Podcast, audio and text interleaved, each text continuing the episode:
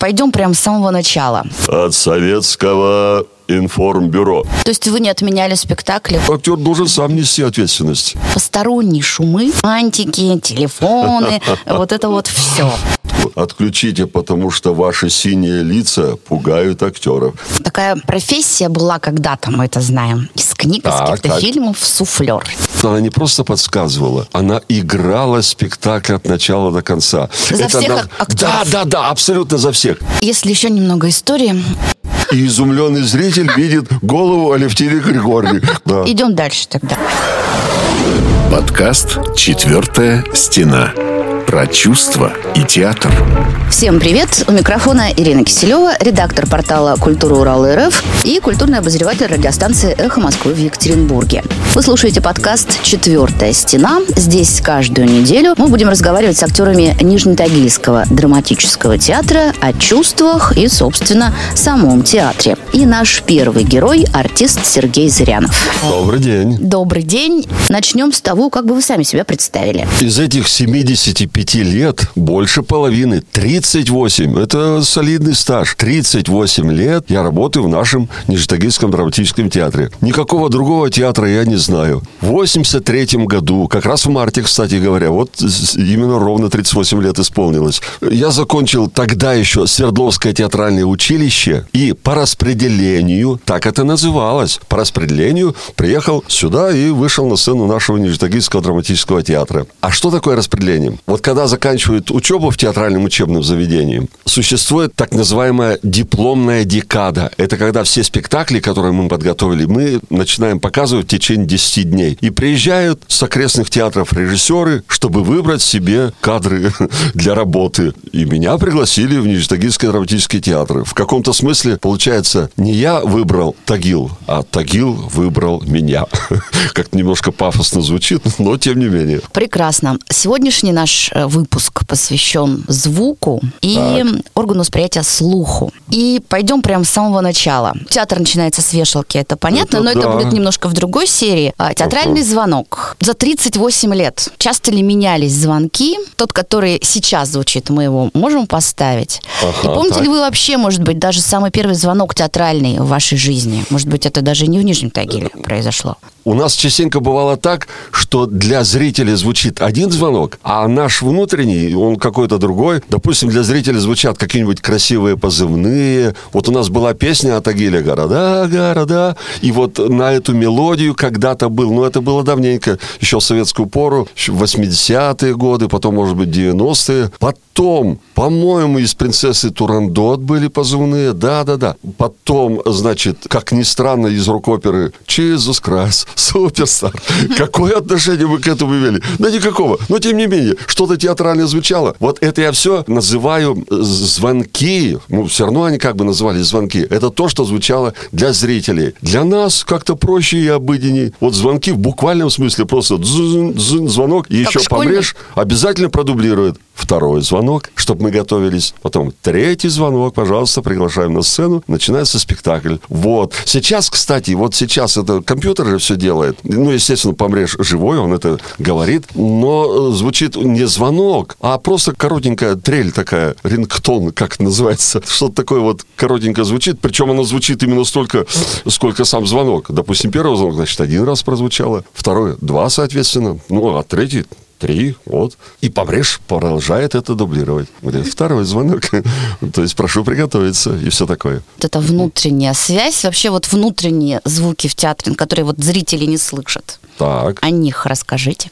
Ну, я уже называл то, что по внутренней связи оповещает помреж. А он может по поводу вот всего происходящего что-то сказать. Например, если у кого-то день рождения, они скажут, так, собираемся все в реквизиторском цехе, там наш юбиляр или именинник принес пиццу, сам пек. Ну, это шутка, конечно, вряд ли, но тем не менее, пироги какие-нибудь, пожалуйста, угощайтесь. Может, каждый съесть по кусочку пирога. Вот этого зрителя никогда не услышат, естественно. Ну, кроме, может быть, я открываю какие-то наши внутренние секреты. Кроме этого, у нас перед каждым спектаклем существует свой особенный ритуал. Когда-то, может быть, мы и не собираемся. Какие-то спектакли уже давным-давно идут, просто третий звонок и начинаем. А примерно половину наших спектаклей существуют определенные традиции такие. Вот мы все собираемся, собираемся в кружочек и произносим для каждого спектакля какие-то особенные вещи, особенные фразы, что-то вроде заклинания. Ну, я сейчас шучу, конечно. Ну, какая-нибудь такая, знаете, вдохновляющая фраза. Может быть, я действительно открываю секрет. Ну, ладно, рано или поздно зритель когда-то же должен об этом услышать, о каких-то наших внутренних тайнах. Например, для спектакля «Ханума» мы говорим «ха, ха, ханума». Ну, то есть, как бы сами себе усмехнулись и начинаем смешить зрителя. А, допустим, для спектакля «Демидовы», там у нас внутри спектакля существует фраза, там, готовы, готовы, там, руда на готове, печи готовы, в порядке. Значит, и открывается плотина. Раз, два, три, открывай. Мы это так э, как бы говорим, и по поводу спектакля заодно. То есть, как бы открывай, и открывается занавес, и начинается спектакль. Вот как-то так. Еще уточню, вообще вот эта внутренняя связь, помощник режиссера, он напоминает актерам, что они должны выйти, не проворонить свой выход. Да, правильно? ну причем не каждого персонально. Все, что происходит на сцене, актеры и так слышат. У нас в каждой гримерке существует трансляция. И мы каждое слово, происходящее на сцене, слышим, и так должны быть готовы. И Помбреш, ну, просто напоминает. Не напоминает каждому, когда ему выходить, а просто готовится, значит, вторая сцена, потом третья картина готовится, ну и так далее. И то она это редко, когда много народу на сцене нужно будет выходить, какая-то массовая сцена готовится, вот она отдельно скажет для этого. А когда по одному человеку выходят, ну зачем? Вот еще персонали каждого вызывать. Это актер должен сам нести ответственность и сам готовиться к собственному выходу. Еще чуть-чуть э, назад вернувшись, Сергей Аркадьевич, вы помните свой первый театральный звонок в жизни? Первый театральный? Да.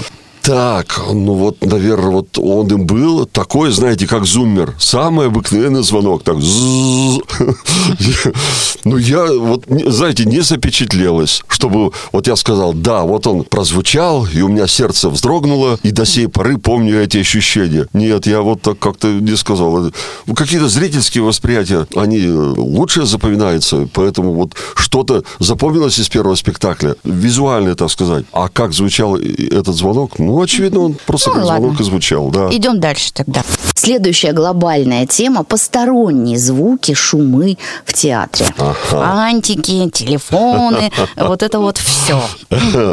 Ах, вот вы о чем. В том числе. Э. Мы пытаемся с разных сторон подойти к теме звук в театре.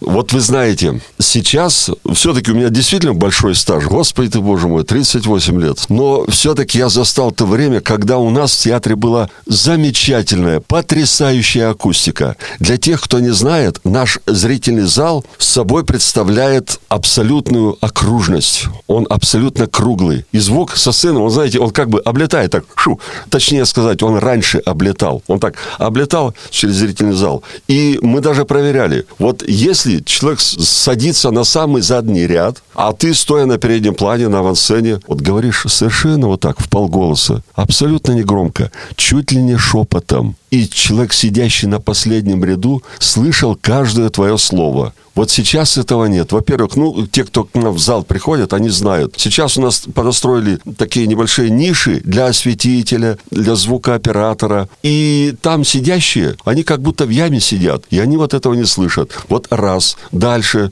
Ну, может быть, тоже я какие-то открываю тайны, и стало немножко хуже, но тем не менее, да, надо уж называть так все. У нас были такие, ну, нефы, такие выемки, которые тоже концентрировали звук и направляли его в зрительный зал. Сейчас они перегорожены громадными-громадными колонками. И вот тоже как бы беда, акустика из-за этого нарушилась. Хотя сама звукоаппаратура у нас ну просто потрясающая. Когда музыка звучит, она звучит так, что барабанные перепонки у зрителя могут не выдержать. Это понятно. Включи на полную, стекла вылетят.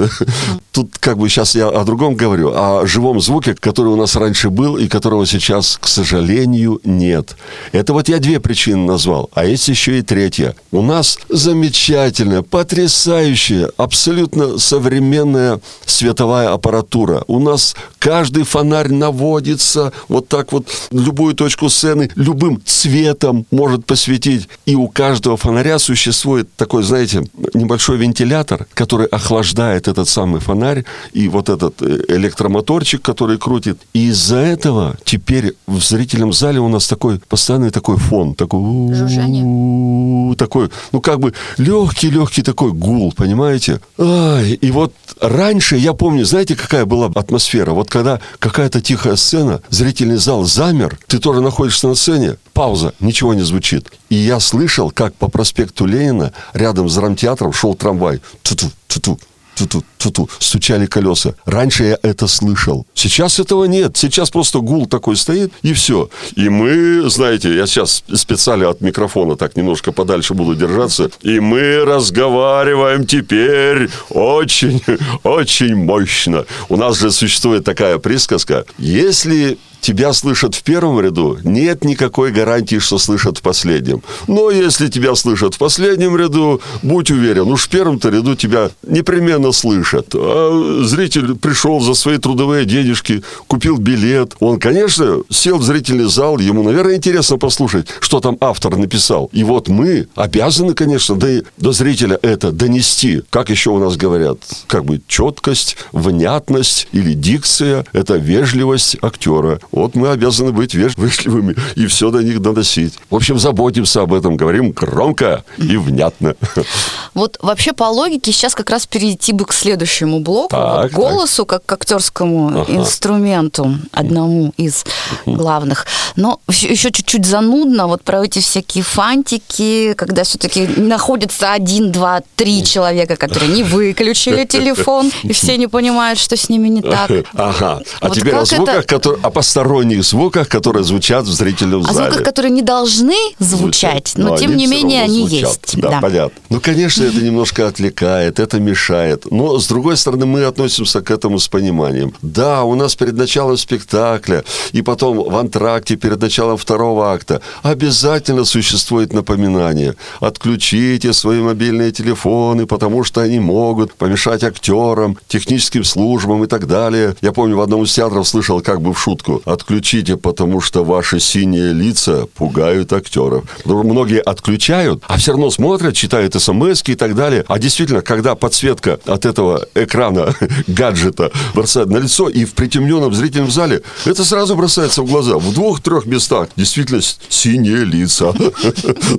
Но- мы к этому привыкли, нас это уже не очень пугает, не очень смущает. И даже, знаете, вот такое ощущение есть. Ну, может быть, мы не дорабатываем как-то. Ну, вот основную массу народа мы как бы увлекли, но кому-то все равно неинтересно. Кто-то уткнулся свой гаджет и тычет пальцем туда, значит, водит по э, этому маленькому экрану, значит, ему неинтересно, значит, значит, надо работать еще лучше, так, чтобы всем было интересно, чтобы все, затаив дыхание, смотрели на сцену и сопереживали, так сказать, происходящему. То есть все-таки уже выработался какой-то вот этот дзен.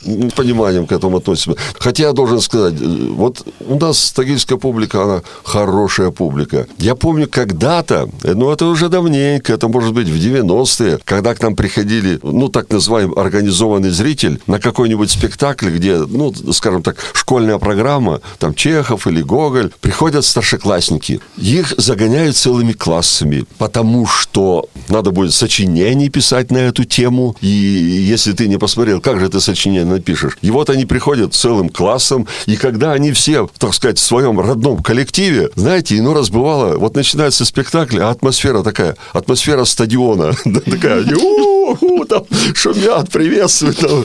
и мы думаем, так, вот это, это трудно преодолеть. Ну и все равно, все равно старались, мобилизовывались, чтобы привлечь к себе внимание, чтобы им рано или поздно стало интересно. Вот этот шум трибун все-таки умолкал потихонечку через 15-20 минут. Они э, более-менее утихомиривались, так сказать, угомонились и начинали смотреть э, на то, что происходит все-таки. А сейчас, нет, сейчас, я должен сказать, к нам приходит, ну, просто благодарная публика. Вот я тоже, я сейчас начинаю рассказывать тем, кто вообще не бывал в Нижнетагильском драматическом театре. Они заходят и сразу начинают ощущать, что попали, вот я сейчас опять скажу высокие слова, попали в храм искусств. Во-первых, уже, вот вы сказали, театр начинается с вешалки. Это в Ну, каком это смысле я, но- имеется в виду? Э, Да, это так и есть. Приходишь к нам в театр, уже попадаешь, знаете, вот тебя окружает мрамор, хрусталь, бронзовые двери, люстры, лепнина. Это воплощение сталинской архитектуры. Театр был построен в 56 году. Они заходят в зрительный зал, а там у нас такая роспись, ну просто апофеоз победившего социализма. И они понимают, они попали в храм искусства, как невысоко, невыс- высокопарно это звучит. И уже это начинает воздействовать, и посторонних звуков нет даже перед началом спектакля. Затем, когда открывается занавес, вот эта атмосфера этого убранства воздействует, а потом уже и происходящее на сцене на них начинает воздействовать. Они следят за происходящим, начинают сопереживать героям, которые находятся на сцене. И все, эти переживания как-то ну, передаются. И вот вы говорили о посторонних звуках. Тут и не в посторонних звуках дело. Иной раз слышно, что они сопереживают. Что-то такое волнительное, какая-то эмоция происходит на сцене, и в зале откликается каким-то вот, знаете, таким вздохом, каким-то, каким-то тоже эмоциональным выплеском таким. И ты понимаешь, вот ты играешь, ты проживаешь кусочек жизни своего персонажа. И они тоже вместе с тобой проигрывают это. У них какие-то свои собственные эмоции, связанные с собственной жизнью, тоже появляются. И они тоже как бы заново это все переживают. Потом, когда закрывается занавес, или вот когда мы выходим на поклон, мы видим, что многие хлюпают носами. Вот у нас в финале поминали молитвы. Обязательно большая часть женской половины зрительного зала просто плачет. И ты понимаешь, да, спектакль удался, а мы должны были достучаться. И мы достучались до их сердец. Если еще немного истории, такая профессия была когда-то, мы это знаем, из книг, из каких-то так. фильмов, суфлер. Сидел А. человек под сценой Ну да, э, да, с да. такой арочки, э, ракушки, выглядывал и что-то подсказывал. Э, Сейчас, конечно, такого в театрах в принципе нет, Да, но, может быть, в кулисах э, стоят, как Так. в Нижнетагильской драме. Вы знаете, сейчас, я должен сказать, такой профессии нет, и такого явления уже нет. Никто у нас в кулисе не стоит и не подсказывает, потому что актер должен сам хорошенько подготовиться в процессе еще вот э, работы над спектаклем, в процессе репетиции. И когда этот спектакль играется, все, уже никто ему не должен помогать. Он просто обязан это все помнить. Но я застал то время. Опять-таки, это вот еще в советскую пору было, когда даже у нас в штатном расписании было такое понятие, вот просто было записано суфлер. Потом это называлось, по-моему, немножко по-другому. Помощник режиссера, как бы один из помощников режиссера. И была у нас такая Алевтина Григорьевна. Очень, очень забавный человек. Конечно, она сидела, она не находилась уже в этой э, ракушечке. которая ракушки на- же на- не было. Как вот мы, д- э, да, у нас самой ракушечки-то это не было. Хотя люк под сценой был, но там у нас сидели осветители тогда, когда у нас абсолютно круглым был зрительный зал. А Ляля, как мы ее называли, Алевтина Григорьевна, она у нас либо с одной стороны сцены стояла у кулисы, значит, за кулисой, естественно, невидимой зрителю, либо с другой стороны сцены, либо, если декорация была такая, знаете, в виде павильона, то где-то за этой декорацией, за павильоном, в связи с этим я вспоминаю очень забавный случай. Был у нас, был у нас спектакль «Горсть бриллиантов». Это, ну, такой немножко похожий, знаете, на «Неуловимые мстители», «Красные дьяволята». Это спектакль из гражданской поры. И вот они пробираются. Вот знаете, как сейф у начальника контрразведки Кудасова. Вот что-то очень похожее с этим фильмом. Значит, они пробираются в этот сейф, открывают его, чтобы тоже достать какую-то карту или вот этот, этот самый мешочек с бриллиантами, открывают эту дверь. Естественно, это был как бы это был элемент декорации. Открывает дверь этого сейфа, и изумленный зритель видит голову Алевтины Григорьевны, которая как раз там в этом сейфе стояла, чтобы поближе находиться и подсказывала. Вот, вот это было для... Прекрасно. А Как это, это спектакль для детей и юношества. Вот дети удивились. Чья же эта голова в сейфе находится? Это было забавно. Она старалась находиться все время поближе и иной раз перемещалась. На одном из спектаклей, по-моему, это было «Восемь любящих женщин». Это был там такой детектив. Они там э, в загородном доме, и больше нет никого, ни души. И все Герметичный находятся- детектив. Да-да-да, все, все участники этого спектакля находятся на сцене, сцене, там такая тревожная атмосфера, и они говорят, что вот никого нет, абсолютно никого нет. А в это время задник был так чуть-чуть приподнят, это был на выездном спектакле. И в это время босые ноги, она сняла туфли для того, чтобы ее не было слышно. И зритель видит внизу, в нижней части задника, босые ноги, идущие ляли. Она в это время перемещалась, чтобы подсказать и стать поближе. Значит, и вот они «А, вроде как пугаются, нет никого, но, но зритель видит, а нет, кто-то там есть, и кто-то прячется. Вот. За ней вообще, знаете, очень-очень любопытно было наблюдать, потому что она не просто подсказывала, она играла спектакль от начала до конца. За это всех она... актеров? Да, да, да, абсолютно за всех. Э, это был такой моноспектакль. За ней вот просто можно было смотреть, и все, и никакого настоящего спектакля не надо. Это было зрелище, я вам скажу. Она играла, причем играла по-настоящему. Со смехом, с плачем и так далее. Вот был такой у нас знаменитый суфлер. Сейчас этого нет. Естественно, бывает в виде исключения. В виде исключения. Вот у нас бывают вот такие так называемые срочные вводы. Причем абсолютно супер срочные. Дело в том, что вот, ну, например, вот сейчас связанные с пандемией, с этим проклятым коронавирусом, ой, у нас коснулось это трупы. А спектакли уже шли. Это я говорю про осень предыдущего 20 года. И частенько было так. Раз, и актер выбыл из строя. Заболел коронавирусом. Зачем ему появляться нельзя? А вечером спектакль, в котором он играет. Быстро вводят вместо него следующего. Даже с одной репетиции. А иной раз даже абсолютно без репетиции. Выходит и играет на сцене. Ну как, это же сложно. И вот в этом случае, конечно, кто-то из коллег, ну, нет у нас штатного суфлера, но кто-то из коллег, кто просто стоит с экземпляром пьесы в руках где-то в кулисе и просто ему, ну, подсказывает, помогает, чтобы это все состоялось. И вот в таком очень напряженном ритме мы жили, существовали довольно долго, в течение двух месяцев мы меняли друг друга просто. У нас, да, у нас 8 человек переболело. Вот так. Ты играешь вместо кого-то, а потом не минула чаша сия, и вместо тебя кто-то выходит на сцену и играет. И вот в этом случае, да, вот что-то такое было. Мы суфлировали, мы друг другу помогали. То есть вы не отменяли спектакли, вы срочно вводили? Ну, самый-самый крайний случай был. Два спектакля, по-моему, были заменены, а потом, нет, стали придерживаться правила. Если спектакль в афише стоит, все, хоть камни с неба падай, мы все равно будем его играть. Что бы ни случилось. И вот знаете, за это время, вот за эти два месяца у нас такой творческий тонус появился у всех, что уже сам черт не страшен. Сейчас вот такое ощущение. Скажут нам завтра сыграть на китайском языке. Выйдем и сыграем. Ну, суфлер, если еще будет. Да, да, если, если какой-нибудь китаец будет подсказывать в кулисах. Голос как актерский инструмент. Сергей Аркадьевич, голос как актерский инструмент. Ага. Ну что ж, могу я что-нибудь сказать из личного опыта? Разумеется. Ну, тут я сейчас буду рассказывать и буду как бы немножко похваляться. Доводилось играть, например, исторического персонажа. Приехал к нам режиссер ставить спектакль «Случай на станции Кочетовка». И там есть такой эпизод, когда главный герой, лейтенант, э, слушает сводку Совинформбюро. Ну, вот он включает радио и начинает слушать, и как бы вот тоже сопереживая услышанному, начинает что-то такое спрашивать, ну почему, почему война так плохо идет? А я читал, у меня был другой персонаж, я там читал за младшего сержанта, за кого-то Дыгина. Вот этот режиссер Слава, он так послушал, посмотрел, потом мне говорит, «Э, слушайте, а ну-ка скажите-ка, от советского информбюро. Ну, я сразу понял, что имеется в виду, и говорю, от советского информбюро.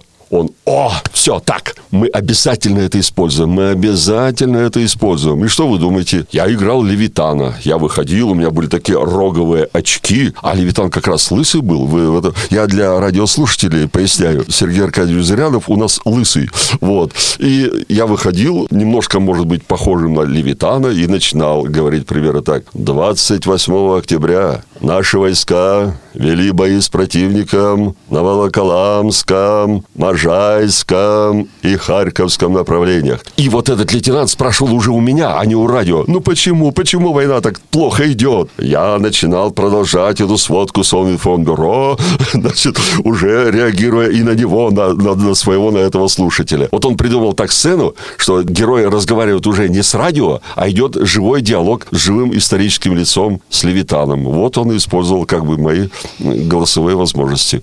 Театр драматический, Так. но у вас же есть специальный автор, композитор, который пишет музыку для спектаклей. Ага. Ирина, хорошо, что вы об этом знаете, и хорошо, что вы меня об этом спросили. Вот знаете, я считаю, что наш театр выгодно отличается от многих-многих театров нашей страны, что у нас действительно есть собственный доморощенный композитор. Это Вадим Семенович Шосман. Кстати, у него недавно был день рождения, мало того, юбилей. Мы все с удовольствием, всем коллективом его с этим юбилеем поздравляем. Вы знаете, Вадим Семенович, это, это просто находка для нашего театра. Он официально исполняет обязанности заведующей музыкальной частью нашего театра. Вот сам театр вроде как бы сам по себе он не музыкальный, драматический, но вот вы сказали, звук в театре. Да, звуковое оформление спектакля имеет очень-очень большое значение. И тут, как я уже сказал, нам просто повезло. Потому что большую часть музыки, которая звучит со сцены в наших спектаклях, ну, я не знаю, 80, может быть, даже 90%, это все Вадим Семенович написал. Это все авторская,